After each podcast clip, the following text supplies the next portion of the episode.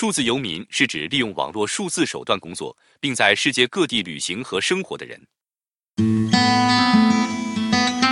欢迎来到 Portuno 第三十九集：极简主义数字游民。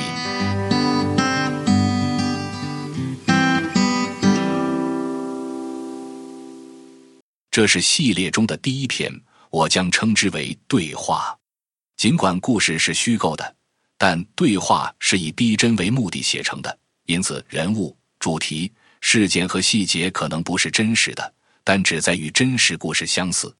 现在开始，标题为“极简主义数字游民对话”。今天我们有幸邀请到 Cody Westerly 接受我们的采访。在这个节目中，我们将详细描述 Cody Westerly 的生活方式。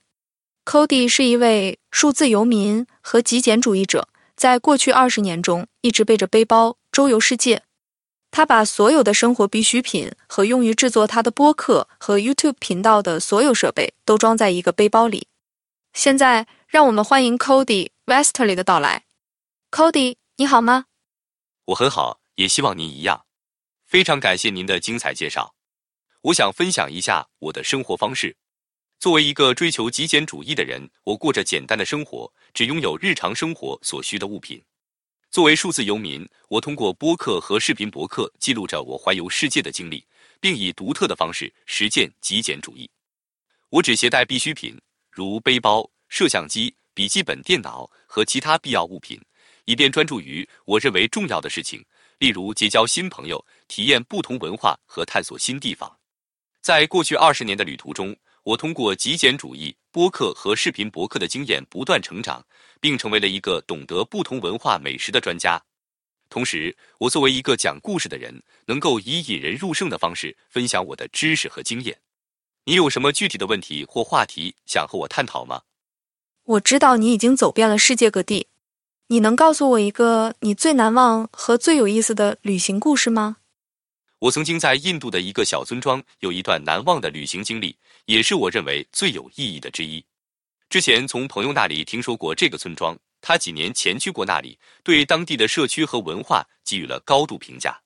所以我只带着背包和摄像机来到这里，立刻记录下了我的经历，并与我的观众分享。村民们都非常热情好客，他们带我参观了村庄，向我介绍了他们的生活方式。我非常震惊于他们如此简朴的生活方式，但他们依然感到非常满足。他们有着强烈的社区意识，互相分享彼此拥有的一切。我亲眼目睹了极简主义并不意味着乏味的生活。他们对自然怀有深深的敬意，与环境和谐相处。其中一次最难忘的体验是参加了村里的传统节日，这是一场充满色彩、音乐和舞蹈的大庆典。我以前从未经历过这样的事情，整个村子都聚在一起庆祝，令我觉得自己是这个村庄的一份子。在逗留期间，我有机会了解该村的传统美食，我惊讶于他们能用简单的食材烹制出如此美味可口的菜肴。我也学会了如何做一些当地的菜，并与村民分享。这段经历真的让我大开眼界，深深的触动了我。他向我展示了一个人需要很少就可以感到快乐和满足，并且简单的生活方式能够带来社区和环境的和谐。这提醒我们，财产并不能定义我们真正的富足，是在人生经历和与人关系中找到。考虑到你的极简主义理念，有效运用资金预算非常重要。你是否考虑过通过野外露营来节约费用呢？如果是这样，能否分享一些你在户外露营方面的经验？比如，你是否有使用帐篷来过夜，如何在户外烹饪等等？作为一个极简主义的旅行者，我尽量省钱。其中一种方法是在户外露营，而不是住在旅馆。露营不止让我可以节省住宿费用，还可以让我在大自然中获得独特而切身的体验。露营时，我会带一个轻便的背包帐篷，以及一个轻便的睡袋和一个睡垫，以增加舒适度。帐篷很小，很容易搭建，它可以保护我免受恶劣天气的影响。为了在户外做饭，我带了一个使用丙烷的小型野营炉，它易于使用，可以让我做简单的饭菜，例如汤、意大利面和米饭。我还带了一个小锅和平底锅来做饭。野营炊具套装包括盘子、杯子和餐具。所有这些都是轻巧便用的。我最喜欢的烹饪方式是炒和蒸。我喜欢用炒锅来炒菜。对于个人或一个家庭来说，最佳尺寸的炒锅是直径为十三英寸或十四英寸的炒锅，使用的是长十六英寸的炒锅铲。我可以用带盖的炒锅或平底锅来蒸菜，或者使用高压锅。我喜欢用不锈钢做的炊具，比如炒锅、高压锅和锅铲。当我唯一的选择是携带我所有的财产时，我的背包里有一个直径为十英寸、带有可拆卸手柄的小型不锈钢炒锅。如果我要在一个地方停留数周，我会购买一个更大的不锈钢炒锅，直径为十三英寸或十四英寸，或者购买一个不锈钢压力锅。如果我要步行旅行去一个地方，我会将我的炊具捐赠给喜欢它的人，稍后在我的旅程中再重新购买。在家做饭节省的成本远远超过外出就餐的成本，所以时常购买新的炒锅或高压锅不是大问题。有时候我只是简单的准备一些东西。在出发前把它们寄运到我的目的地，这样我就不用担心需要在旅途中背着它们。当我到达新目的地时提取就可以了。学习如何做饭并有规律的做饭是一个非常重要的部分，这可以确保您不仅吃得经济，而且吃得健康。如果只能选择带一个，那就选择炒锅。炒锅可以炒菜、炖菜、煲汤。如果你的炒锅有盖子，你就可以很容易的蒸食物。甚至还有一种可以只用水翻炒来蒸熟食物的技术。如果你有一个烤箱，你甚至可以放在锅里烤像面包之类的食物。我相信生活应该尽可能简单。有一个术语叫做一炉烹饪，只需使用一个炉子，例如使用燃气、木材、电等的便携式一炉子，您就可以做出很好的食物。有关炒锅主食的教学，我建议您观看 Tech Chang 厨师的 Walk with Tech YouTube 频道，拼写为 W O K。W I T H T A K，要学习如何在背包旅行中用一炉烹饪，您可以购买巴克·蒂尔顿 （Buck Tilton） 所著的《Cooking the One Burner Way》一书。无论你选择不需要用电的手动压力锅，还是选择 Instant Pot 等电压力锅，YouTube 上都有许多频道去教您如何使用它们。我确保带上足够的食物、水、滤水器和净化药片，以供我在露营期间使用。保持最少和轻便的露营装备，令我能够轻松的、快速、有效的建立营地。这时，我能够专注于享受周围的环境和体验大自然的美丽。露营是一种很棒的户外活动。您通常会使用什么作为主要交通工具呢？是否拥有车辆？作为一个崇尚极简主义和数字游牧生活的人，我并没有私家车。相反，我利用多种交通方式的组合进行移动。我主要使用步行、骑自行车或乘坐公共交通工具，这样可以省钱，也可以更亲密地体验当地的文化和环境。对于更远的目的地，我更喜欢搭乘环保的火车或公共汽车欣赏风景。在某些地方，我还会使用 Uber 或 Grab 等拼车服务，这是一种更经济、更方便的出行方式，特别是在城市中。由于没有车辆，我可以避免维修和保险费用，同时减少对环境的负面影响。此外，这也使我能够更加灵活地适应我访问的地方可用的不同交通方式。在当今数字化时代，数字游民是一个相对新的术语，请解释一下数字游民的定义和数字游民的生活方式，并提供一些真实的例子。数字游民是指那些可以利用技术和互联网实现远程工作的人，他们选择在世界各地旅行和生活，并在旅途中进行工作。数字游民通常包括企业家、自由职业者或远程工作者，他们没有特定地点的束缚，能够在旅途中谋生。例如，一名平面设计师可能在世界各地接受不同的客户需求，处理各种项目。他们可能在一个城市工作一个月，然后在另一个城市继续工作。在旅途中，他们使用笔记本电脑和互联网连接来处理工作，同时通过视频会议与客户会面。并使用在线云端工具与同事合作。另一种数字游民的例子是作家，他们可以在写书或文章时周游世界。他们可能在一个地方花费几周时间进行研究和写作，然后再去另一个地方继续工作。他们可以使用互联网提交作品，并与编辑交流。成为数字游民可以享受很多自由和灵活性，也可以有机会看到世界的不同地方，体验不同的文化。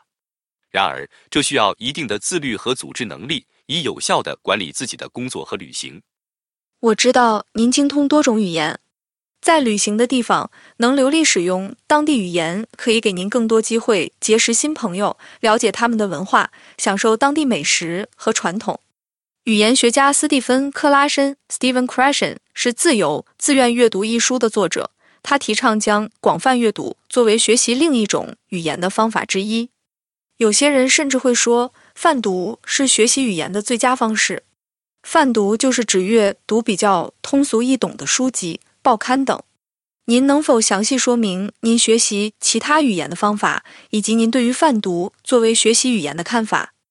关于我学习其他语言的方法，我可以告诉您，学习一门新语言最有效的方法之一就是沉浸式学习。通过被语言包围，并在现实生活中使用它，人们可以快速自然地学习语言。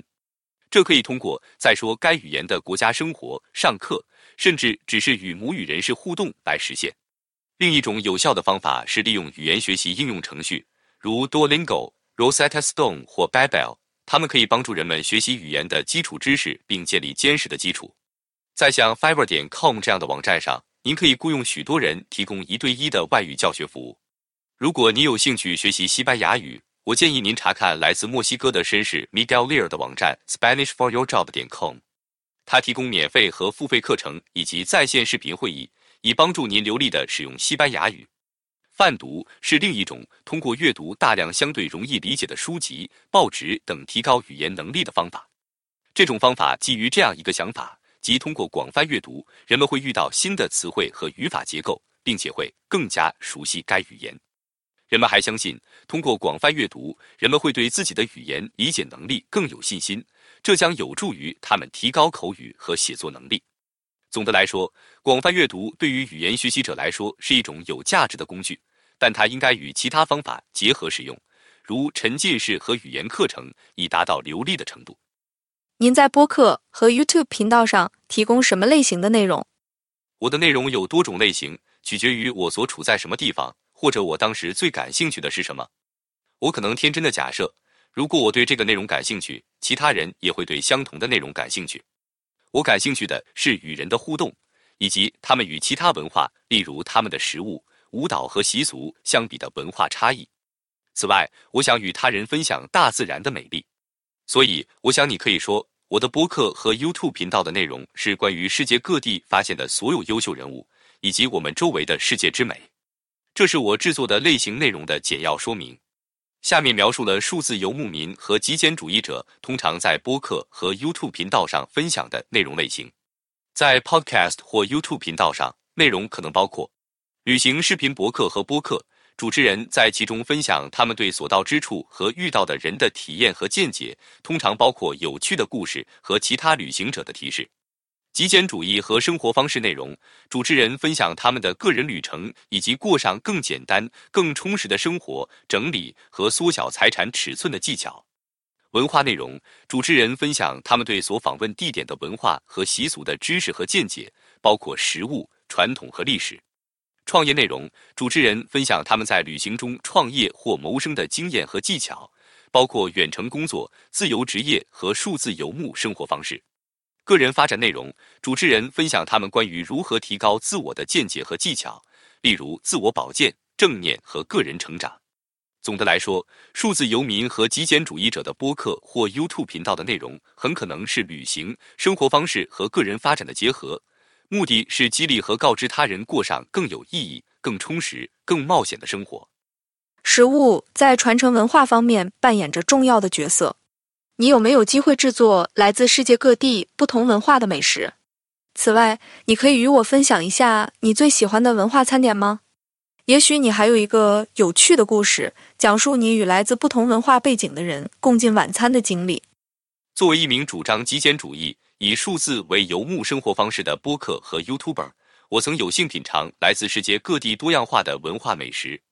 其中，我最钟爱的之一是来自越南的 Pho 汤面。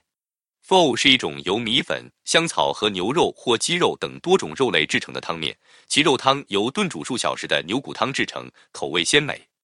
我喜欢这道菜的口感平衡和简单的烹饪方式，而河粉则是一个颇受欢迎的街头小吃，是体验当地文化和与当地人互动的绝佳方式。我与来自不同文化的人分享的最难忘之一，则是在印度一个小村庄里，当地的一家人邀请我品尝他们的传统美食。这顿饭是在香蕉叶上供应的，包括各种素食菜肴，如木豆、米饭和蔬菜。所有食材都是用新鲜的简单食材烹制而成的，味道极美。我被这个家庭的热情好客和慷慨所感动，他们与我分享了他们的食物和文化，我们一起吃饭聊天，感觉就像是一家人一样。这是一次美妙而难忘的经历，让我与人们和他们的文化建立了更深层次的联系。与来自不同文化的人一起共进晚餐，是一种有效的方式来联系和了解他人的生活方式。我了解到，您可能需要一些额外的收入用于购买食物和其他必需品。对于那些目前没有工作或缺乏资金的人来说，有什么类型的工作可以做？数字游民是否需要大量资金才能开始旅行和生活？数字游牧生活方式可以提供多种工作机会，只要有可靠的互联网连接即可开始。一些流行的选择包括远程工作。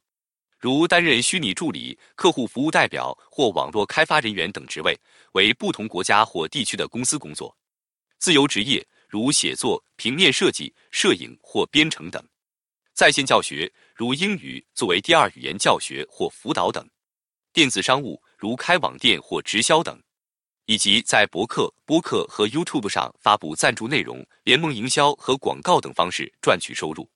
值得注意的是，数字游牧生活方式开始时可能需要一些初始投资，如购买笔记本电脑和其他必要设备，以及留出旅行时的住宿和食物开支。但许多数字游民能够通过工作赚取足够的钱来支付这些开支，并储蓄以备未来旅行之用。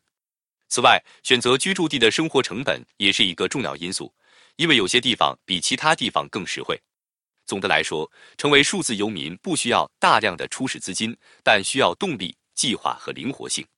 对于有兴趣采取这种生活方式的人来说，研究和规划财务、住宿和工作机会是至关重要的。如果您需要帮助学习如何在世界任何地方工作，只要有互联网连接，我建议您考虑购买在线收入课程，名为 Live Abroad Now Anywhere。该课程可在 liveabroad 点 com 网站上获得。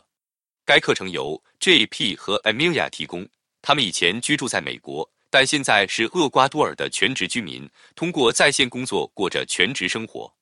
尽管作为一个极简主义者，您可能不愿意不必要的花钱，但是有些开支是值得的，比如从那些精通技能的人那里学习有价值的信息，而你想学习的技能会给您带来更好的回报。正如本杰明·富兰克林所说：“对教育的投资会带来最好的回报。”如果您被迫重温过去的二十年，以数字游民的身份旅行，您是否仍然会选择这种生活方式？换句话说，您是否有任何遗憾或后悔过成为数字游民？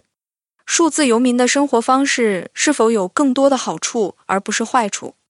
对于那些可能对成为数字游民感兴趣的人，您能否回顾一下全职数字游民生活的优缺点？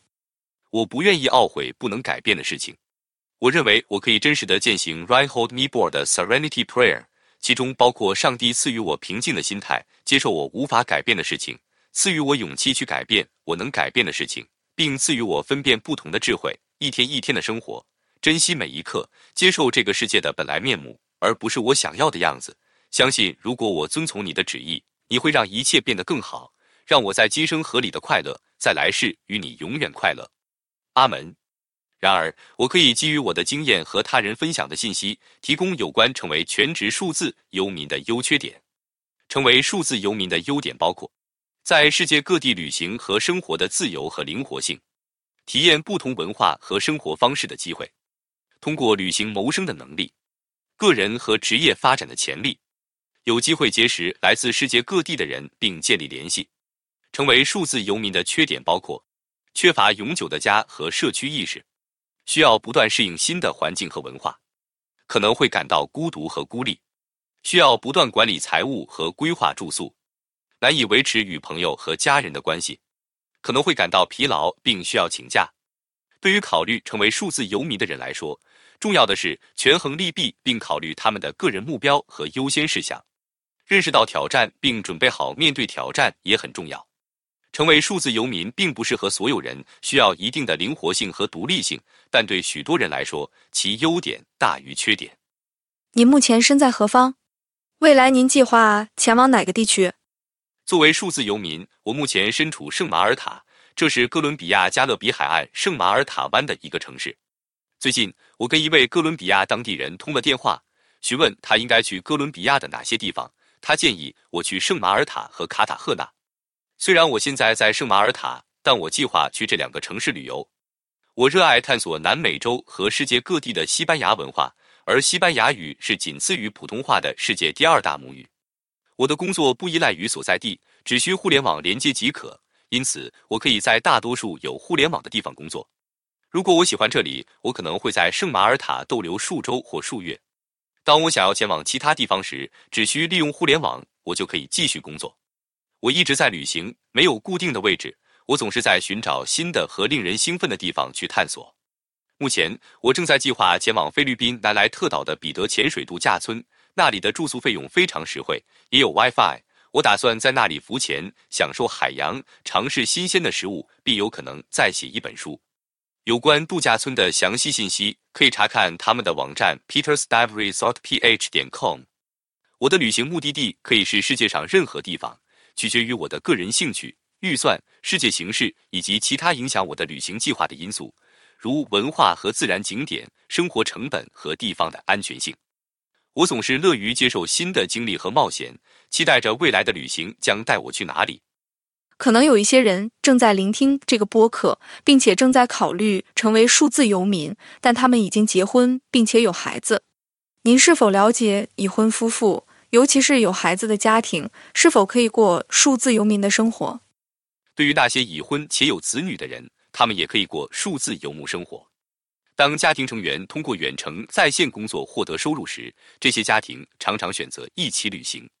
夫妻双方通常都会参与在线远程工作。有时甚至会让孩子参与在线业务，教授孩子在线远程工作所需的宝贵技能，将帮助他们作为成年人在世界任何地方远程工作。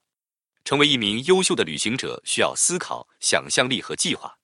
旅行也是学习其他文化或语言的最佳方法之一。公元三世纪著名的作家、神学家、修辞学家和传教士希波的圣奥古斯丁曾经说过：“世界是一本书。”不旅行的人只读了一页。牧师马克·帕特森认为，您将获得的最好的教育就是旅行。没有什么比探索世界和积累经验更能教会你的了。知名摄影师弗兰克·劳埃德则说：“旅行就像一所没有尽头的大学，你永远不会停止学习。”越来越多的家庭、朋友和同事选择数字游牧生活方式，这使得远程工作和旅行变得更加普遍。这些家庭通常将体验视为比财产更重要的东西，并选择过一种更游牧的生活方式，以便拥有更大的灵活性，创造回忆，并让他们的孩子接触不同的文化。他们可能会让孩子在家上学，或让他们入读国际学校。有些家庭甚至将数字游牧生活方式视为建立联系并花更多时间与家人在一起的机会。然而，数字游牧生活方式并不适合所有人。因为它可能会带来一系列挑战，如寻找适合的生活和工作场所、维持家庭关系，以及在工作与家庭之间找到适当的平衡。但对于那些愿意适应和灵活变通的人来说，这是一次对整个家庭都有益的丰富经历。在美国，人们全职居住在休闲车，也称为房车中的趋势正在增长。部分原因是住房成本高，部分原因是人们喜欢这种生活方式，能够移动到不同的位置，只是通过移动他们的家。部落这个词在 RVR 中被创造出来，意思是多人和或家庭一起旅行，每个人一起旅行，成为该部落的一部分。你知道吗？几个数字游牧民族或几个数字游牧家庭作为一个数字游牧部落一起在世界各地旅行。在美国，有越来越多人选择全职居住在休闲车，又称为房车中。这种趋势的出现，部分原因是住房成本高，但更多的是因为人们喜欢这种生活方式，能够随时移动到不同的位置，只需要搬动自己的家。在 RVR 中有一个词叫做部落。指的是多个人和或家庭一起旅行，成为一个共同体的一部分。您知道一些数字游牧家庭或群体会组成一个数字游牧部落来一起在世界各地旅行这种现象吗？在美国和其他国家地区，有一种趋势是人们全职住在休闲车，也称为房车中。这种生活方式在数字游民中越来越受欢迎。很多数字游民发现，房车旅行可以让他们自由地移动到不同的地方，同时也有一个舒适的家。部落一词通常用于描述一起旅行的人群。其中包括阿尔维尔或数字游牧民，他们有着相同的生活方式和价值观，并且经常在旅行中互相支持。有几个数字游牧民族组成一个部落一起旅行，他们经常共享资源，例如寻找停放房车的地方，并在技术问题上互相帮助，并分享经验，并营造一种社区感和支持感。他们还可以分摊旅行费用，例如停车和维护费用。虽然环游世界的数字游牧民很少拥有任何类型的车辆，例如房车，但是仍有一些数字游牧民部落一起旅行，并在旅行时住在同一个社区。作为一个部落旅行的好处是可以减少孤独感，他们可以互相学习经验，分享想法和技巧。他们也能感受到安全感，知道他们是和认识的人一起旅行。此外，他们可以在异国他乡拥有社区意识和支持系统。数字游牧民组成部落一起旅行有什么优势？数字游牧民族以部落形式一起旅行的优势包括：资源共享，部落旅行允许共享住宿、交通和互联网等资源；支持系统，与一群人一起旅行可以提供安全感和支持，特别是在陌生或国外的地方；社区感，部落旅行可以建立社区感和归属感，缓解数字游牧生活方式带来的孤独感或孤立感。经验分享，作为部落成员，可以分享经验和知识，促进个人成长和学习。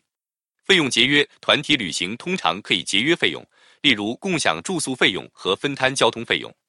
安全感，团体旅行可以提供人多安全的感觉。陪伴，有一群人可以分享旅行经历，使旅程更加愉快。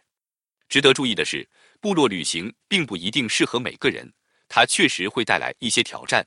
例如协调日程安排和寻找共同兴趣，但对于那些正在寻找社区意识、支持和共享体验的人来说，这可能是一种很好的旅行方式。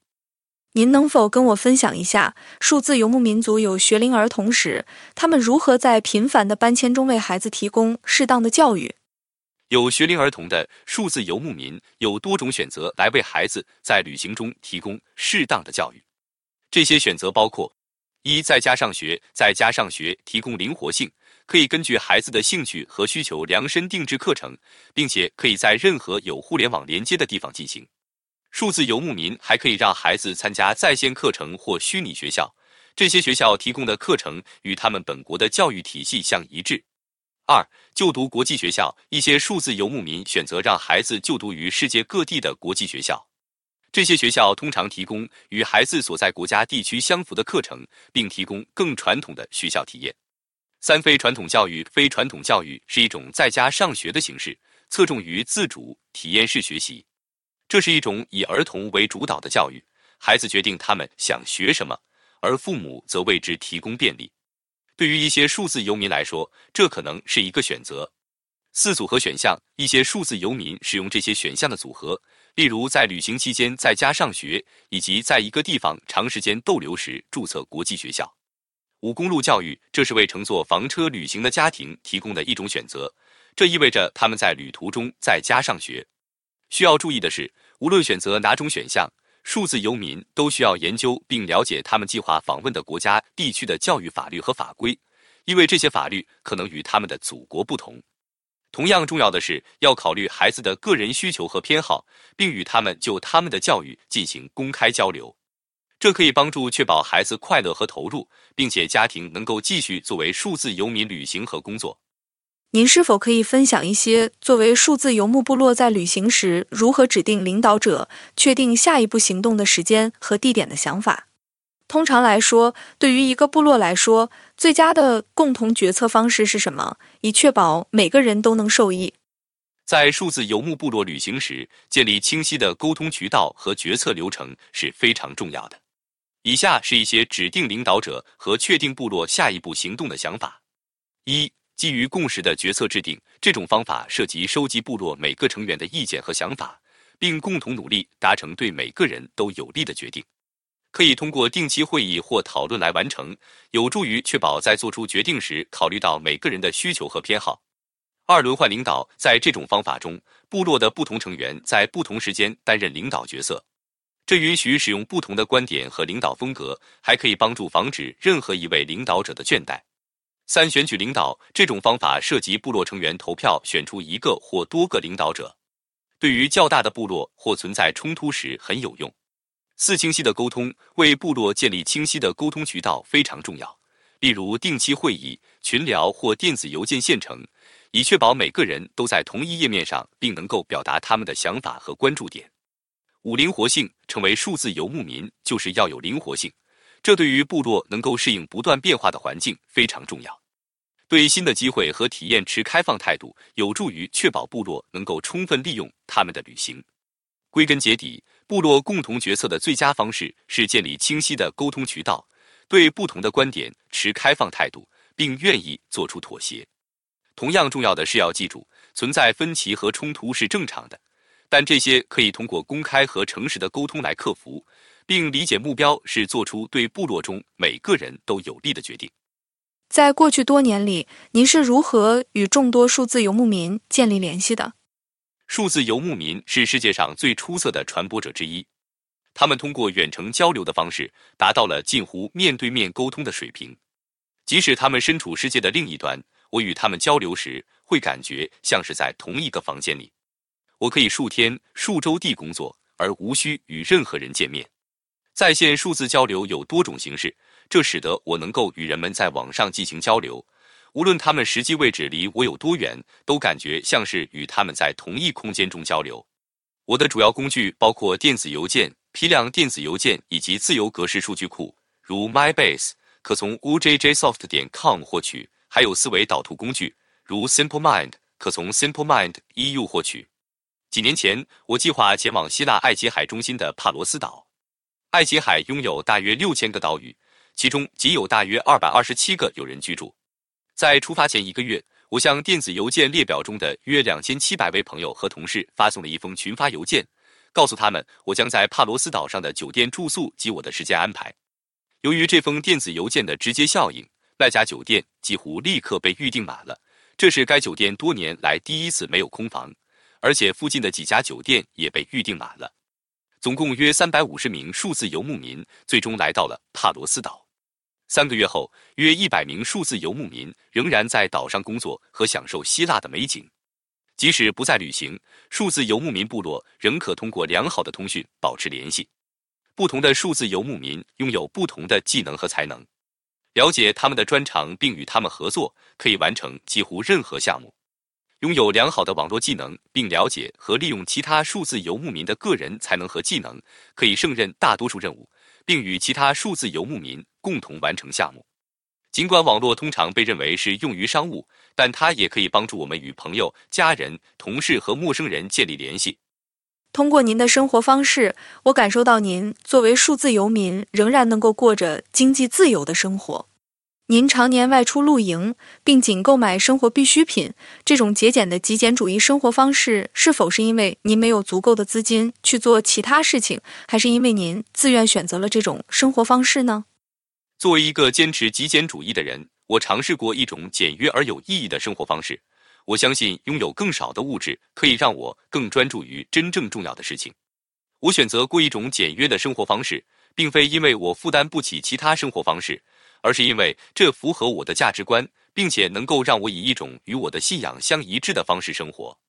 对我而言，出门露营和只购买必需品是符合我的极简主义理念的，因为这样做可以最大程度地减少物质财富，专注于体验和与人类和自然的联系。此外，这也能够让我在遵循我的价值观的同时，省下钱来用于帮助他人或者投资于经验和知识。总的来说，我相信过一种节俭的极简主义生活方式会带来平衡和满足感。这是一种有意识的选择，而不是迫不得已。这样的生活方式可以让我过上更加有意义和充实的生活，同时还能够在符合我的价值观和信仰的前提下，更加合理的使用我的资源。鉴于你似乎在旅行，探索世界各地，并提供负担得起的生活方式。我想知道你是否有机会在经济或其他方面帮助那些比你更不幸的人？是否有机会将你赚的钱和额外的时间用于帮助他人？如果有，你能否分享一些例子，说明你是如何帮助那些你遇到的人的？作为一个信奉极简主义的人，我相信简单的生活，只拥有日常生活所需的必需品。我也相信使用我的资源来帮助那些有需要的人。然而，总体而言，许多数字游牧民在旅行时会尝试对所访问的社区产生积极影响。他们可能会自愿贡献自己的时间和技能，或者支持当地组织致力于改善有需要的人的生活。以下是数字游牧民可以帮助他人的一些例子。在当地学校或社区中心担任志愿者，教授英语或其他技能；向当地的慈善机构或非营利组织捐赠金钱或物品；支持当地企业和工匠购买他们的产品并推广他们的作品；参与环保组织志愿工作，帮助保护自然资源和野生动物；参与社区服务项目，例如为有需要的人建造房屋或学校。通过过着极简主义的生活方式。数字游牧民往往可以有更多的时间和金钱去投入到他们所信奉的生活中，这样一来，他们可以对他们所访问的社区产生有意义的影响，同时也可以更深入的了解当地文化和生活方式，以便更好的帮助需要帮助的人。你可以分享一个实际例子吗？在这个例子中，你是如何在旅途中帮助某人改善生活的？在我曾经游历的一个农村中，我遇到了一位年轻女孩。因为家庭无法支付学费，她无法接受教育。被她的困境所感动，我决定资助她的学费、书本费和校服费，让她能够接受教育。通过我的支持，这位女孩得以获得教育，改变了她的生活轨迹，并提升了她的未来机会。她有了机会上大学并攻读学位，这为她找到高薪工作创造了机会，并让她能够回馈社区。这个小小的举动不仅改变了这位女孩的生活，还改变了她的家庭和社区的生活。虽然我可以轻易的保留自己的资金，但我知道我能够以各种方式改善别人的生活，因为看到其他人的贫困和匮乏，比拥有更多的财富更加痛苦。这就是为什么我相信帮助有需要的人会丰富你的生活。这种丰富远远超过金钱和物质的财富。这时，我想起了圣经中的经文，《使徒行传》二十点三十五分钟说。我们当即念主耶稣的话，他说过“施比受更有福”。而路加福音三点十一分钟，耶稣回答道：“有余粮的，当分给没有的。无论你身处何处，与你所遇到的每个人在一起，都要遵循黄金法则，即耶稣在路加福音六点三十一分钟所说的：‘你们愿意人怎样待你们，你们也要怎样待人。’如果您遇到有需要的人，请想象自己处于同样的情况，然后尽力去帮助他们。”请分享一下您决定成为数字游民的第一次感受和故事。字面上看，这意味着离开您的正常生活，去冒险探索世界未知的地方。此外，分享您现在所知道的知识，并列出一些建议步骤，以供那些想成为数字游民的人参考。为什么有人想要放弃过去的生活？这可能因人而异，取决于个人情况。每个人有自己的原因，为什么要冒险看世界？我决定成为数字游民，因为我渴望更多自由和灵活性，对世界和新文化的好奇心，以及需要改变目前的生活方式。此外，我希望与他人分享我的冒险经历，这促使我开始制作播客和 YouTube 频道，与他人分享我的冒险经历。成为数字游民可能是一个艰难而具有挑战性的决定，但对许多人来说，其好处大于挑战。以下是成为数字游民可能采取的步骤。评估您当前的财务状况，并制定旅行省钱计划；确定您的收入来源，并学习如何远程赚钱；研究不同的目的地和文化，找到符合您个人喜好和价值观的地方；简化您的生活，并整理财产；了解可帮助您远程工作的数字工具和资源；开始与其他数字游民建立联系，加入社区和论坛；整理您的文件，并确保您具备必要的签证和旅行保险要求。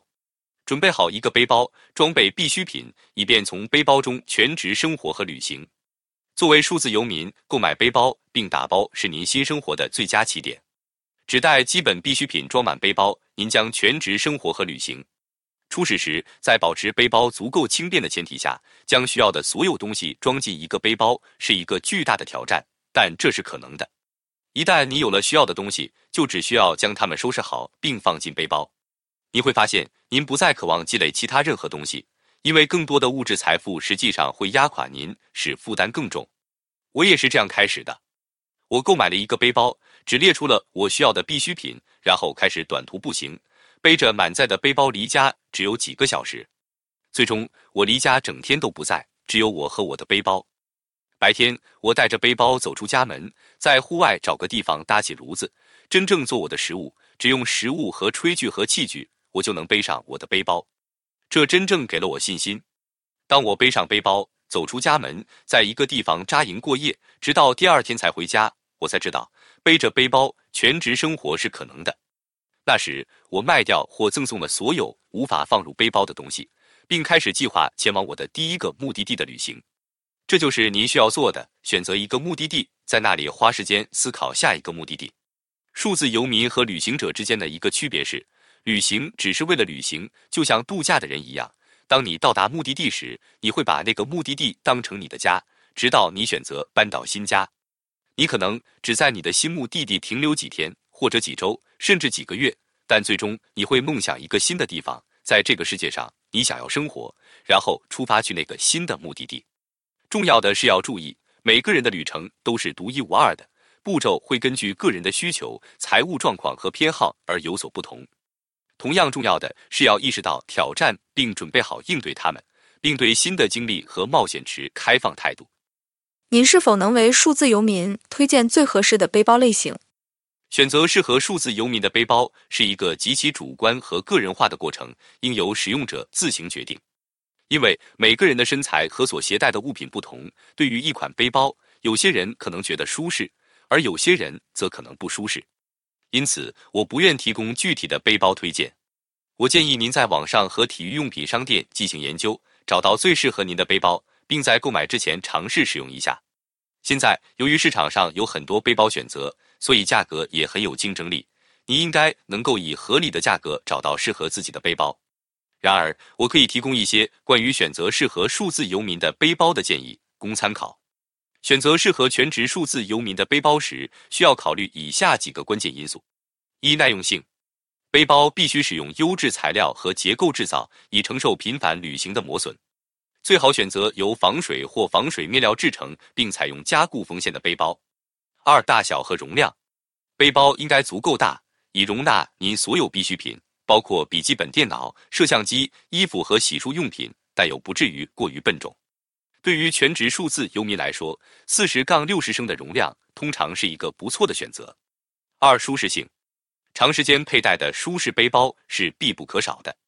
选择带有衬垫肩带、腰部支撑和腰带的背包，以更均匀地分配重量。四、可访问性。背包必须易于访问您最常使用的物品，例如护照和钱包。选择带有多个隔层和口袋的背包，以让您的物品井然有序且易于获取。五、腰带和内部框架，带有腰带和内部框架的背包可以帮助更均匀地分配重量，使背包背起来更加舒适。具体而言，腰带可以将背包的重量转移到臀部，减轻肩膀的压力。六、额外的功能，例如内置防雨罩。可锁定拉链和前面板入口，有助于为您的物品提供额外的安全性和保护。七，如果您计划搭乘飞机旅行，并希望您的背包被视为随身携带的行李，您需要向您计划使用的航空公司查询其重量和尺寸的最大限制，以确保您的背包符合随身携带的行李要求。最适合全职数字游民的背包将根据您的个人需求和偏好而定。在做出最终决定之前，尝试不同的背包并进行测试非常重要。以确保背包满足您的所有需求，舒适耐用，并能够承受您的旅行。在本期播客节目即将结束前，我有一个最后观察，希望您能对此做出回应。本期播客涉及到的许多内容，都似乎集中在背包与数字游民之间的象征意义和联系上。对于那些出于某些原因无法背着背包，但仍想成为数字游民的人，无论是因为残疾、身体状况或其他原因。您有什么建议吗？我不想将任何想成为数字游民的人排除在外，仅仅因为他们无法背着背包。此外，如果有人并不是数字游民，您是否会建议他们考虑成为极简主义者？如果是，您会如何描述真正的极简主义者的特征、习惯和目标呢？数字游民和极简主义者虽然是两个独立的概念，但他们可以互相补充。对于那些因身体原因无法背着背包，但仍想成为数字游民的人，我建议他们寻找其他方式来运输物品，例如使用滚动手提箱、带轮子的背包，或雇佣私人助理或快递服务。最重要的是找到适合个人的解决方案，并允许他们继续远程旅行和工作。至于极简主义者，我认为真正的极简主义者的特征、习惯和目标是专注于简单而整洁的生活，只保留必需品。他们通过整理物品、简化日常生活、注意消费主义及其对环境的影响来实现这一目标。极简主义者会将经验和关系放在物质财富之上，专注于活在当下，而不是不断的为未来积累东西。此外，极简主义者会注意他们的消费对环境和周围世界的影响。感谢你抽出时间与我们分享你作为数字游民的生活。对于那些想要了解更多本播客中提到的信息的人，有关信息和链接将在本播客或视频的描述区提供。我将以分享这个古老的爱尔兰岛文结束本播客，它名为“愿路与你同行”。愿路与你同行，愿风永远拥抱你，愿阳光温暖你的脸庞，愿雨柔软的滋润你的田野，直到我们再次相遇。愿上帝握紧你的手掌。